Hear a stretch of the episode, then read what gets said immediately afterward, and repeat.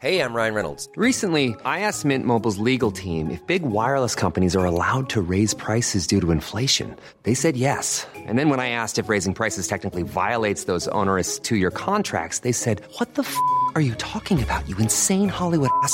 So to recap, we're cutting the price of Mint Unlimited from $30 a month to just $15 a month. Give it a try at mintmobile.com slash switch. $45 upfront for three months plus taxes and fees. Promo rate for new customers for limited time. Unlimited more than 40 gigabytes per month. Slows. Full terms at mintmobile.com. Cher journal, aujourd'hui pour cette deuxième page, je n'ai pas de super bonne nouvelle. J'ai appris qu'il ne me restait plus beaucoup de temps pour tomber enceinte parce que ma réserve ovarienne, c'est-à-dire le nombre de follicules restants fécondables, est presque épuisée. Je peux vous dire que je suis sous le choc. J'étais si fertile avant. Pour mon fils Hugo en 2010, je suis tombée enceinte du premier coup sans me poser de questions. J'ai même fait deux fausses couches sous pilule ensuite. J'avais tellement de follicules que j'avais été diagnostiquée avec le syndrome des ovaires micropolykystiques, que l'on appelle SOPK. Et là, je suis passée d'un extrême à l'autre avec un diagnostic d'insuffisance ovarienne précoce très importante. Je balaye donc l'acronyme SOPK pour celui de IOP comme insuffisance ovarienne prématurée. Pour celles qui connaissent, j'ai une AMH, le marqueur hormonal de la réserve ovarienne, à 0,25, alors qu'à mon âge, à 38 ans, je devrais être à 2 à peu près. La FSH, elle est à 15, alors qu'il ne faut pas dépasser 10, et j'ai quasi plus de follicules d'ovulation à l'échographie en début de cycle. Je peux vous dire que ça fait bizarre de se dire que notre corps ne fonctionne plus, ou plutôt n'assure plus ses fonctions de reproduction, alors que nous sommes en âge de procréer. Je me sens d'un coup un peu vieillie. J'ai pleuré pendant trois jours. Petite rétrospective de mes stories publiées sur mon compte dédié à mes essais bébés, NG Woman Pregnancy, au moment où je l'ai appris. Je suis pas venue hier soir parce que j'étais pas bien du tout. Déjà, euh, les règles m'ont chamboulé un petit peu, le moral, la fatigue, tout ça. Et ensuite, euh, j'ai reçu les résultats de la MH, la réserve ovarienne. Pour moi, en tout cas, elle est extrêmement basse et euh, ça m'a fait un choc. J'ai eu vraiment très peur. Mais dans mon malheur, j'ai eu un coup de chance. Voici cette fois des extraits de la vidéo YouTube NG Maman 2.0 dans laquelle j'ai expliqué ce signe du destin. Mes abonnés sur ce compte m'ont demandé un sujet sur la PMA, qui est la procréation médicalement assistée, c'est-à-dire tout un suivi pour pouvoir tomber enceinte, une aide de la médecine, un petit coup de pouce qui parfois eh bien, fait le plus grand bonheur des uns et des autres, des futurs papas et des futures mamans. Dans le cadre de cette vidéo sur la PMA, j'ai pris rendez-vous avec une gynécologue spécialisée dans un centre de fertilité, celui de Natessia. Donc voilà, mon rendez-vous était calé avec la gynécologue experte en fertilité, docteur Biedamon, du centre de fertilité de Natessia. Entre-temps, je reçois des résultats d'analyse de sang et là, je découvre en fait que mes ovaires sont très fatigués. Alors, quand euh, je suis tombée sur ces résultats, j'avais besoin de les interpréter. Euh, j'ai contacté mon endocrinologue qui m'a dit attention, attention, ne confondez pas AMH basse, FSH élevé et stérilité ou ménopause. C'est pas encore le cas, mais c'est vrai que c'est pas terrible comme résultat, donc il m'a fixé un rendez-vous.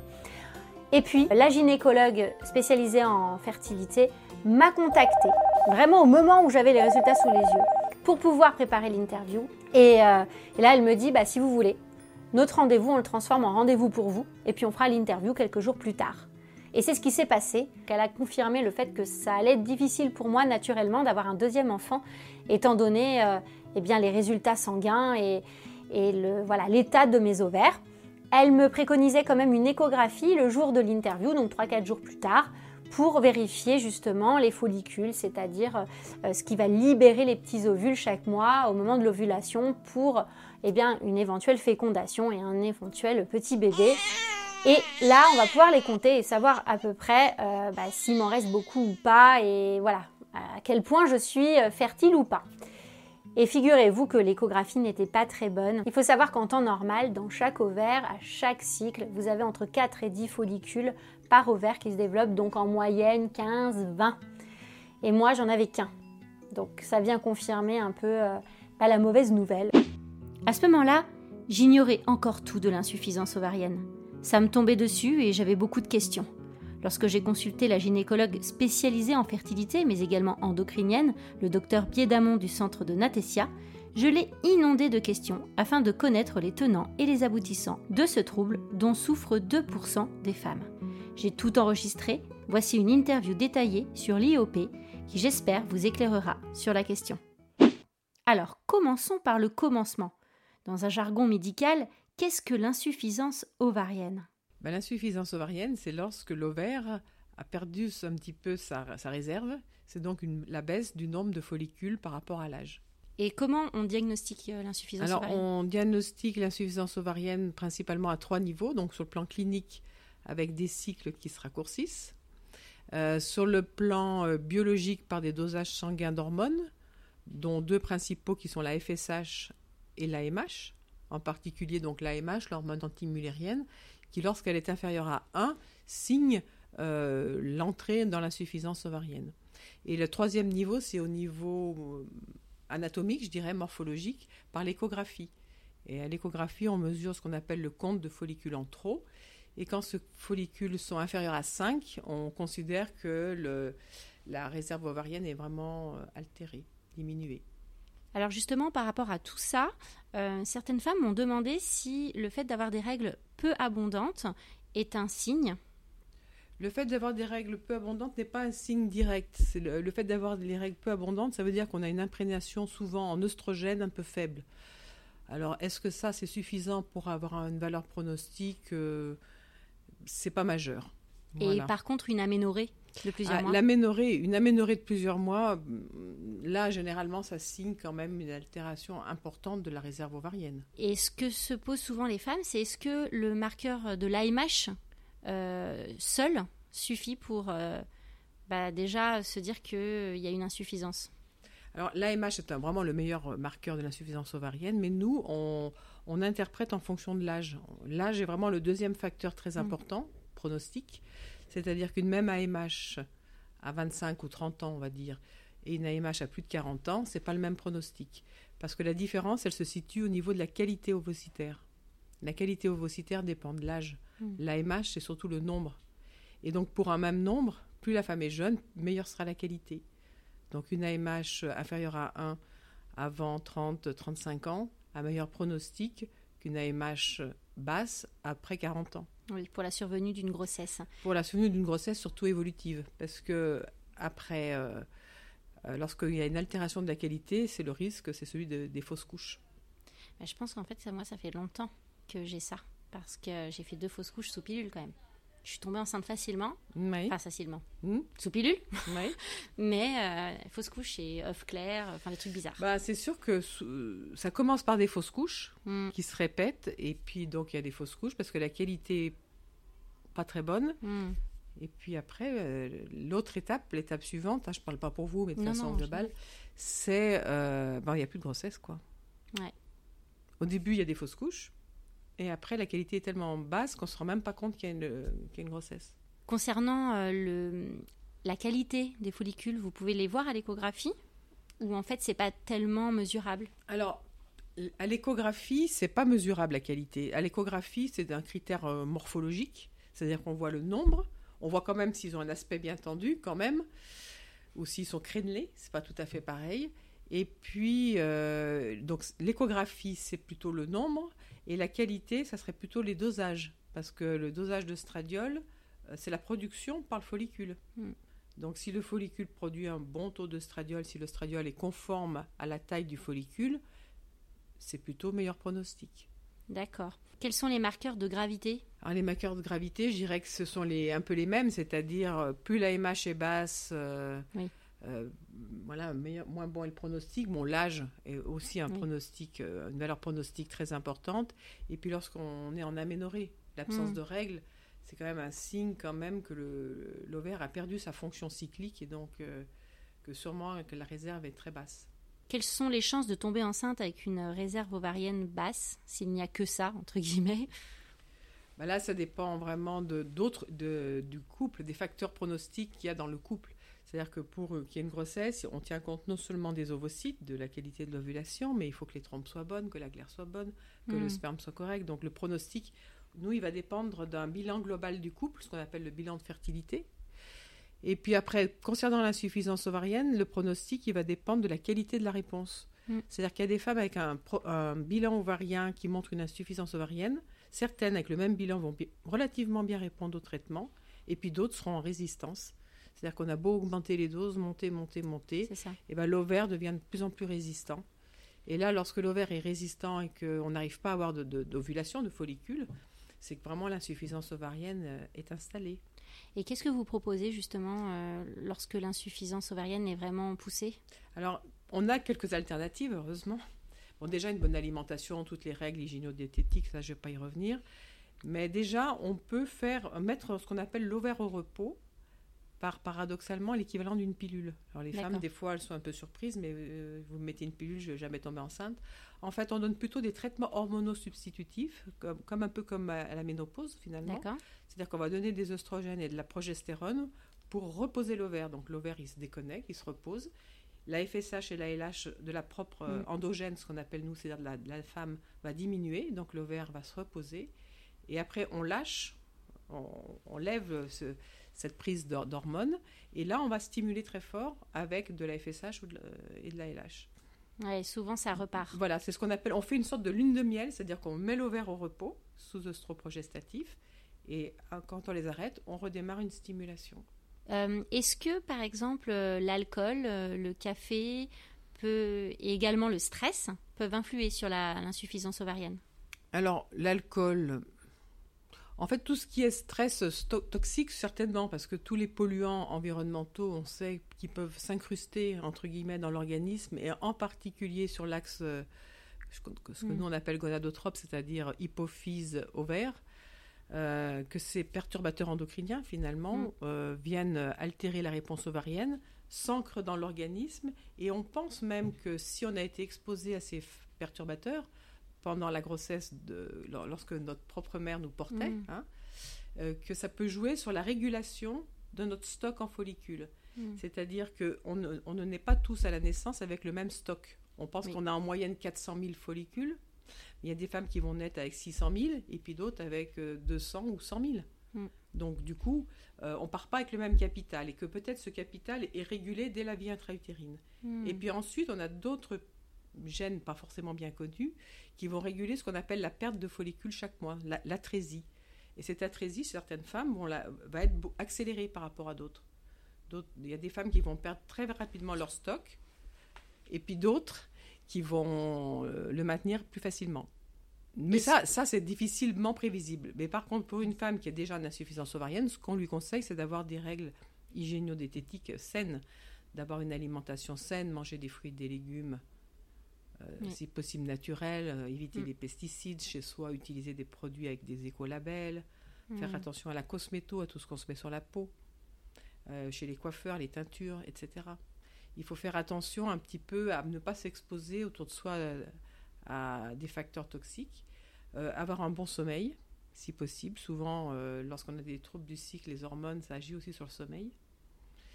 Et puis, euh, concernant le stress, alors évidemment, là, c'est, on sait qu'il y a un lien entre le corps et l'esprit.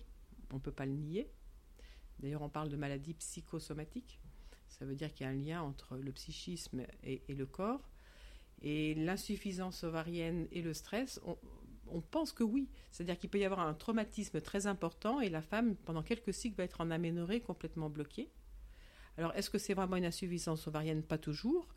Mais si ça survient dans l'enfance, par exemple, ça pourrait, Hmm. ça pourrait, hein, c'est pas vraiment complètement prouvé, mais ça pourrait être un des éléments qui expliquerait les ménopauses précoces, suite à un traumatisme psychologique euh, important avant la, avant la puberté. D'accord, parce qu'on m'a parlé aussi ouais, là, du cortisol qui pouvait venir. Alors, voilà. Alors, après, pour un stress chronique de, de la vie adulte, euh, il y a certaines hormones qui, qui sont des marqueurs du stress, comme la prolactine. Alors, lorsque la prolactine augmente, eh ben, on sait que ça va bloquer l'ovulation et donc mettre en aménorrhée progressivement. Et l'autre hormone, c'est le cortisol. C'est l'axe corticotrope, cortisol, qui lui aussi peut euh, augmenter. Et ces hormones vont interférer avec l'ovulation. Et, et plutôt dans le sens de la bloquer. D'accord. Et Mm. si euh, l'insuffisance ovarienne, du coup, euh, dépend d'un stock de, de follicules qu'on a à la naissance, Mhm. du coup, c'est prévisible C'est prévisible. Il faudrait faire une écho à toutes les femmes à 18 ans, par exemple, ou à 20 ans, Oui. ou doser leur AMH pour savoir quel est leur stock. Euh, il n'est pas impossible que dans la médecine de demain, on fasse ça. hein. Mm. C'est-à-dire que on, voit toutes les femmes à, je sais pas, un âge qui serait prédéterminé, mettons 25 ans, euh, qu'on nous demande de faire une écho et un dosage d'AMH et que celles qui sont à la limite, de prévoir une conservation de leurs propres ovocytes pour plus tard. Il y en a beaucoup qui le font. C'est l'autoconservation. Alors ça se fait dans certains pays comme l'Espagne, où les femmes, à leur demande, peuvent aller conserver leurs ovocytes pour plus tard. En France, la loi de bioéthique est en cours de révision. Ça va peut-être s'ouvrir. Euh, en dehors des, pathologies, par exemple, lorsqu'on a une chimiothérapie, on sait qu'on va bousiller toute notre réserve ovarienne. Donc là, oui, en France, on congèle euh, les ovocytes. I'm Sandra, and I'm just the professional your small business was looking for. But you didn't hire me because you didn't use LinkedIn jobs. LinkedIn has professionals you can't find anywhere else, including those who aren't actively looking for a new job, but might be open to the perfect role, like me. In a given month, over 70% of LinkedIn users don't visit other leading job sites. So if you're not looking on LinkedIn, you'll miss out on great candidates like Sandra. Start hiring professionals like a professional. Post your free job on linkedin.com/people today. Mais pour des raisons personnelles, pour l'instant, c'est pas autorisé. D'accord.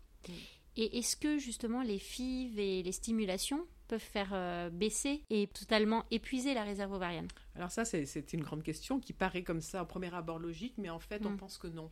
Pourquoi? Parce, parce, que, en fait, euh, au début de chaque cycle, on a à peu près entre 15 et 20 ou follicules qui rentrent, et un seul ira au bout de l'ovulation.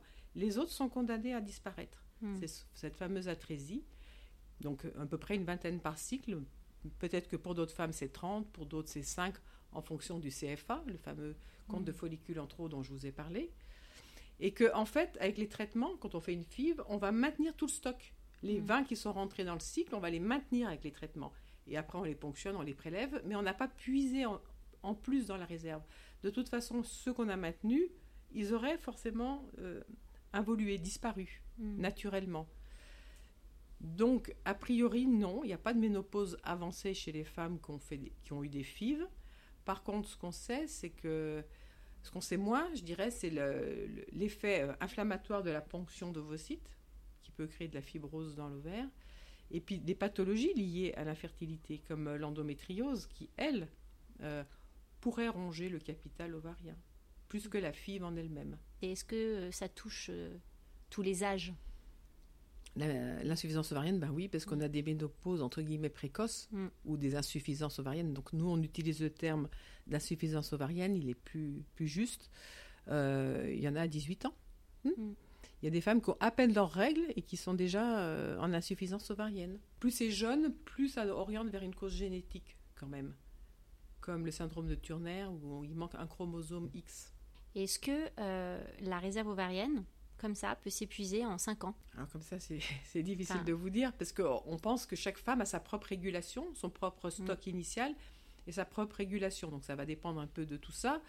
Euh, est-ce qu'il y a un facteur déclenchant qui accélérerait la chute de la réserve euh, de ce qu'on sait aujourd'hui, en sachant que les choses évoluent? Euh, il n'y a pas de preuve d'un facteur particulier. On peut avoir un petit doute sur un stress psychologique important, quand même parce qu'on sait que les interactions entre le, psychisme et le corps euh, et comment sont régulés tous ces, tous ces, tous ces gènes, c'est ce qu'on appelle l'épigénétique qui mm. entoure, euh, c'est tout ce qui est autour du, du, génome et qui s'exprime différemment en fonction du contexte euh, environnemental au sens large, dont le stress fait partie, mm. qui peut moduler la régulation de ces gènes et donc en même temps peut-être celle de l'atrésie des follicules, c'est-à-dire de la réserve ovarienne. Et c'est irréversible C'est irréversible. Euh, on... peut stopper le processus peut-être. Hmm. On ne peut pas récupérer un stock qui a disparu. Moi, je prends souvent l'exemple du panier de cerises. Hmm. C'est-à-dire qu'on est avec un panier de cerises qui est plus ou moins rempli, puis chaque mois, on, pique des cerises dedans. Et puis, donc ça, ça se vide progressivement, mais il n'y a pas de facteur pour le remplir vraiment. Et que donc, la, la véritable insuffisance ovarienne, c'est quand on en a beaucoup moins dans le panier, je dirais. Et puis quand on arrive au stade définitif, qui est la vraie ménopause, c'est quand il n'y en a plus, pratiquement plus. Justement, est-ce qu'une AMH faible signifie ménopause proche? Euh, Plus l'AMH est basse, plus la ménopause avance, approche. Euh, on sait que les 10 ans qui précèdent la vraie ménopause, Euh, par exemple, si on est ménopausé à 52 ans, qui est l'âge moyen en France, on sait qu'à partir de 42 ans, on rentre 10 ans avant dans le processus de l'insuffisance ovarienne. Alors c'est sûr que si on est programmé pour être ménopausé à 42 ans, bah, ça sera à 32 qu'on va commencer à avoir une réserve ovarienne qui va, qui va baisser. Donc euh, ça dépend aussi de, de tout ça. Et à quel moment décide-t-on de passer au don d'ovocytes? Alors, on décide de passer au don d'ovocytes quand on pense qu'on a épuisé toutes les chances avec, les propres, euh, avec euh, des propres ovocytes de la patiente, de la dame. C'est-à-dire que lorsqu'on a tout essayé, les stimulations qui ne marchent pas, la mise sous traitement substitutif, euh, qu'on arrête et qu'on redémarre une stime derrière, qu'on fait à faible dose, parce que des fois il faut des faibles doses paradoxalement, ou qu'on monte vraiment à des doses très très fortes, et quoi qu'on fasse, il n'y a pas de réponse, on se dit, ben là, l'ovaire, il est plus stimulable, et là, on passe effectivement au don d'ovocytes. On y passera d'autant plus vite que la femme est âgée. Parce qu'on sait quand même qu'en plus, on a ce problème de qualité ovocytaire. Je crois qu'il y a pas mal d'attentes aussi pour avoir des, dons d'ovocytes. Alors, le don d'ovocytes, euh, ben, déjà sur la région Rhône-Alpes, sur Lyon, c'est deux ans en moyenne. C'est ce que j'ai entendu, oui. Euh, ben oui, parce qu'il faut trouver des donneuses, et les donneuses, c'est quand même pas fréquent que si même vous-même vous amenez une donneuse, elle sera jamais pour vous, puisqu'en France, le don, il est anonyme. D'accord. Mais il sera croisé, c'est-à-dire que euh, si deux femmes amènent des donneuses, les donneuses seront croisées hmm. pour, pour, maintenir l'anonymat. Mais la liste d'attente, elle est au moins de deux ans, entre un et deux ans, en fonction des groupes sanguins, de, plein de choses, hein, de, la, de, la, couleur de la peau. Il euh, faut trouver une donneuse quand même, un minimum d'appariement. Euh, donc si vous avez plus de 40 ans, par exemple, comme il y a deux ans de liste d'attente, euh, vous avez peu de chances d'être prise dans le service public. Parce qu'il faut savoir que le don d'ovocytes se fait que dans le service public. C'est plus rapide à l'étranger, j'imagine. Effectivement, on n'a pas la même, on n'a pas de loi européenne. C'est là mm. où on voit les discordances d'un pays à l'autre. Il y a des pays où c'est très facile d'aller faire un, don d'ovocytes, comme l'Espagne. Hein. Euh, c'est ce qu'on appelle le tourisme procréatif, qui est un petit peu interdit en France. C'est-à-dire que nous, en tant que médecins, on ne doit pas solliciter les patientes à, aller à l'étranger. Mais elles le font d'elles-mêmes. Hein. Oui. Avec Internet, elles vont sur le web euh, et elles voient très bien euh, la marche à suivre. Bah, bien sûr. Quand il y a un désir d'enfant, de toute façon, on est prêt à tout. Hein.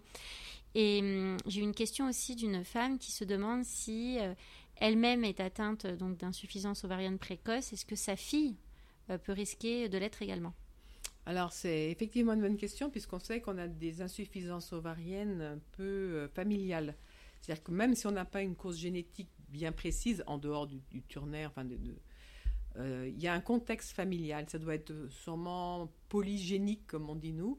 C'est-à-dire il y a plusieurs gènes certainement qui rentrent en ligne de compte, qui s'expriment plus ou moins en fonction du contexte familial.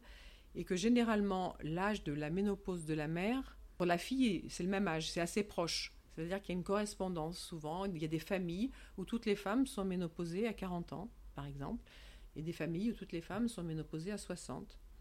Donc euh, l'âge de la mère est un bon indicateur. On le demande, en tout cas nous. Est-ce que euh, quand on a une AMH basse et donc une ménopause qui approche, on a aussi les inconvénients qui vont avec, c'est-à-dire les symptômes de la préménopause? Parfois, mais pas toujours, justement. Euh, des fois, il y a la sensation d'avoir des cycles plus courts, de se sentir un peu plus gonflé, d'avoir ce qu'on appelle, nous, le syndrome prémenstruel, c'est-à-dire avant les règles. C'est un peu différent. Enfin, on a des symptômes prémenstruels peut-être plus marqués du fait d'un déséquilibre hormonal. J'ai maintenant des questions un petit peu plus pointues pour aller euh, un petit peu plus loin. Est-ce qu'une mutation génétique BRCA1 peut créer une ménopause précoce? Alors c'est une question qu'on nous demande souvent. Euh, nous, on, recherche, on, recherche de toute façon devant une ménopause précoce, d'autant plus que la femme est jeune. On fait un bilan génétique où les causes génétiques les plus fréquentes, c'est le syndrome de Turner, c'est le syndrome de ce qu'on appelle l'X fragile. Et après, d'autres gènes, par exemple comme celui qui est impliqué dans le cancer du sein, euh, peuvent être trouvés. Euh, mais bon, pour l'instant, on fait que de la recherche sur le, le cariotype et l'X fragile. Que pensez-vous de l'influence de l'épigénétique sur la néo-ovogénèse? L'épigénétique, on, y accorde une importance, enfin de plus en plus d'importance. Avant, on pensait au tout génétique, on pensait que tout était codé par nos gènes, nos chromosomes, etc. Mais maintenant, on s'aperçoit que l'épigénétique euh, prend de plus en plus d'ampleur. C'est-à-dire que l'épigénétique, pour bien comprendre, c'est ce qui va moduler autour du gène son expression. C'est-à-dire que le gène, il peut être présent, il peut être normal, mais il peut être inactif. Et il peut être activé ou inactivé par certains facteurs environnementaux. C'est ça l'épigénétique. Alors évidemment que l'épigénétique, c'est-à-dire que si on prend un pesticide à un moment donné, au moment où l'ovogénèse se mettait en place, au moment où pendant la vie intra-utérine, euh, le stock en, follicules était en train de se faire, c'est sûr que s'il y a des interactions à ce moment-là, euh, on peut penser qu'au niveau de l'épigénétique se, se, joue beaucoup de choses. Et qu'il euh, y a une piste environnementale sur l'insuffisance ovarienne non négligeable. Hmm. Et qu'en fait, on constitue in utero nos propres maladies à l'âge adulte. Donc, pour la ménopause précoce, ça en fait partie. D'accord. Ça en fait partie. Donc, on y peut des fois pas, bien grand-chose, si ce n'est que d'améliorer les conditions de vie autour de nous, de stopper ces facteurs épigénétiques, dont une partie peut être réversible. À la différence des gènes qui sont fixes, on peut absolument rien faire. Sur l'épigénome, on peut plus se jouer, on peut l'améliorer, on peut le moduler. Donc, ça veut dire que si on est exposé à un facteur de risque, comme le tabac par exemple, bah, le fait d'arrêter de fumer, ça va améliorer les choses. Ok. Donc, euh, oui, c'est une piste très importante. Et enfin, pour terminer, est-ce que vous avez une jolie euh, histoire à nous raconter d'une femme qui avait vraiment, selon vous, une insuffisance ovarienne euh, catastrophique et qui finalement est tombée enceinte assez rapidement? Enfin, c'est bah, très relatif. on, a tous des histoires. Heureusement, il y a, y a des, ce qu'on appelle les miracles, c'est-à-dire que tout n'est pas prévisible. Et heureusement, même nous, on ne maîtrise pas forcément tout. Hein. Mhm. Et tant mieux, est-ce qu'on peut avoir des bonnes surprises? Bah, Ce qui nous arrive régulièrement, c'est les dames qui ont une insuffisance ovarienne. On a tout fait, on a fait tous les traitements. On leur dit allez vous inscrire en don d'ovocytes. Et pendant la période d'attente, lâchez prise, hop, elle tombe enceinte. Ça, tous les gynécos peuvent vous expliquer ça, on a tous vu. Moi, j'ai par exemple, euh, dans l'autre sens, mais pour vous montrer que tout est possible, une amie qui était, comme quoi il faut faire attention avec les amis, euh, qui avait, euh, je sais pas, mettons 45 ans, euh, quand avait marre de prendre sa pilule et qui voulait me dire est-ce que j'en ai encore besoin, on lui fait des dosages hormonaux, elle avait une FSH au plafond, une AMH effondrée, on lui dit oh ben non, t'as plus besoin de contraception, t'es tranquille. Et plouf, elle est tombée enceinte de son cinquième enfant alors qu'elle n'en voulait plus. En bonne santé, etc. En bonne santé, etc. Donc, vous voyez, Heureusement, même quand les dosages sont pas bons et même quand l'échographie est moyenne, on a toujours euh, des, choses qui peuvent se passer. Des miracles. voilà, des miracles. Mais bon, faut pas non plus attendre le miracle. Mais, mais par contre, il faut rester lucide sur les champs. C'est-à-dire que nous, on donne un pronostic. On dit, voilà, avec votre contexte, en tenant compte de l'AMH, de, de l'AFSH, des follicules, de comment vous répondez au traitement, on vous dit, ben, par rapport à la moyenne, vous êtes 30% au-dessus ou 30% au-dessous. Et moi, je suis combien de pourcents en dessous? Parce que là, j'imagine bien, je vois bien les chiffres. ah, les chiffres, vous avez, bah, non, votre âge est correct. Donc, 38 ans, on est encore dans un, on a une qualité ovocitaire où, ça va. La MH, elle est à combien? 0,25 elle est effectivement un peu basse. Et le comptage, il n'est pas terrible. Le comptage, il est moyen, mais ce qui est bien, c'est que vous répondez au traitement. C'est-à-dire que votre ovaire, il reste sensible aux hormones. Mm. Donc ça, c'est une bonne chose. C'est-à-dire que l'ovaire est sensible, il répond. C'est ça qui est le plus important. Hein. Mais chaque cycle est différent. C'est pour ça qu'on fait des contrôles à chaque cycle. Il y a des cycles qui nous paraissent très bons qui ne marchent pas, comme la fois où il y avait eu les deux follicules. Moi, celui-là, je trouvais. pas de ma faute. de votre côté, c'était bon. Et puis, il y a des cycles où euh, on a l'impression que ça cafouille complètement, et moi, ça, ça nous arrive régulièrement. Hein et, on a des grossesses sur ces cycles-là, mm. qui sont c'est des fois un peu paradoxal, mais il faut quand même rester dans la réalité. Mm. Euh, le plus souvent, dans les, dans, parce qu'il faut se baser sur les normes, euh, l'idéal c'est d'avoir une, une AMH pas trop basse, des cycles réguliers, bien répondre au traitement. Mais pour en revenir à vous, je trouve que vous répondez bien au traitement. Mm. L'AMH, c'est le, le, le, le, plus gris dans le tableau, je dirais, c'est l'AMH. Mm. Vous fumez pas? Mais non, je n'ai jamais fumé, je ne bois pas, je ne voilà. Vous mettez pas trop de mauvais produits. Je mange des fruits et légumes bio. Vous mettez pas trop de mauvais produits sur la peau? Euh, Vous faites attention à la cosméto, à la lessive, aux produits d'entretien chez vous. Tout Pas ça, trop. Bah, tout ça, il Par contre, la cosméto, j'achète des produits vraiment de très bonne qualité, du Clarins, etc. Oui, mais, mais il faut des produits. est-ce que c'est bon Il faut des produits avec cosméto bio. bio? Bah, ça évite d'avoir des phénoxyéthanol, Je des mets de l'eau thermale, moi, des, des crèmes à base d'eau L'eau thermale. thermale, c'est sûrement bon. Je mets que Mais ça. il faut se méfier de ces, grandes, de ces grandes marques euh, qui sont bien. euh, MAC, par exemple, moi je mets pour les maquillages. Ah ouais. Je connais pas, pas. tout, mais il faut, faut bien regarder la composition quand on connaît. Mm. Mais du coup, je vais faire gaffe maintenant. EDTA, phénoxyéthanol, euh, euh, qu'est-ce qu'il y avait? Bon, les, les fameux parabènes, toutes ces choses-là, il ne faut pas, faut pas qu'il y en ait trop dans la Mm. cosméto que vous utilisez. Mm. Les sphalates aussi. D'accord. Eh Bien, merci beaucoup, docteur Biedamon. Merci à vous. merci beaucoup. Je pense que ça va aider beaucoup de monde. Pour ce premier cycle en AMP, avec uniquement le déclenchement à la piqûre d'eau vitrelle, évidemment, ça n'a pas marché pour moi. Je suis donc officiellement entrée en PMA avec plein de choses à vous raconter par la suite, comme les stimulations, les inséminations artificielles, les médecines douces, en fertilité. Je crois qu'on ne va pas s'ennuyer. Et entre-temps, si vous voulez suivre mes aventures au quotidien, n'hésitez pas à venir vous abonner à mon compte Instagram NG Woman. Envoyez-moi vos suggestions de sujets, vos remarques, vos réactions. Cela me sera très utile. Et puis, comme ce podcast démarre, n'hésitez pas à le noter aussi et à laisser des commentaires si vous avez aimé. Ça peut aider. Je referme donc ce journal pour aujourd'hui. À bientôt! Small details are big surfaces. Tight corners or odd shapes. Flat, rounded, textured, or tall. Whatever your next project, there's a spray paint pattern that's just right. Because Rust new Custom Spray 5 in 1 gives you control with five different spray patterns.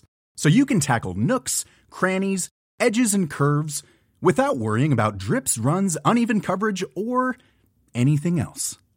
Custom Spray 5 in 1. Only from Rust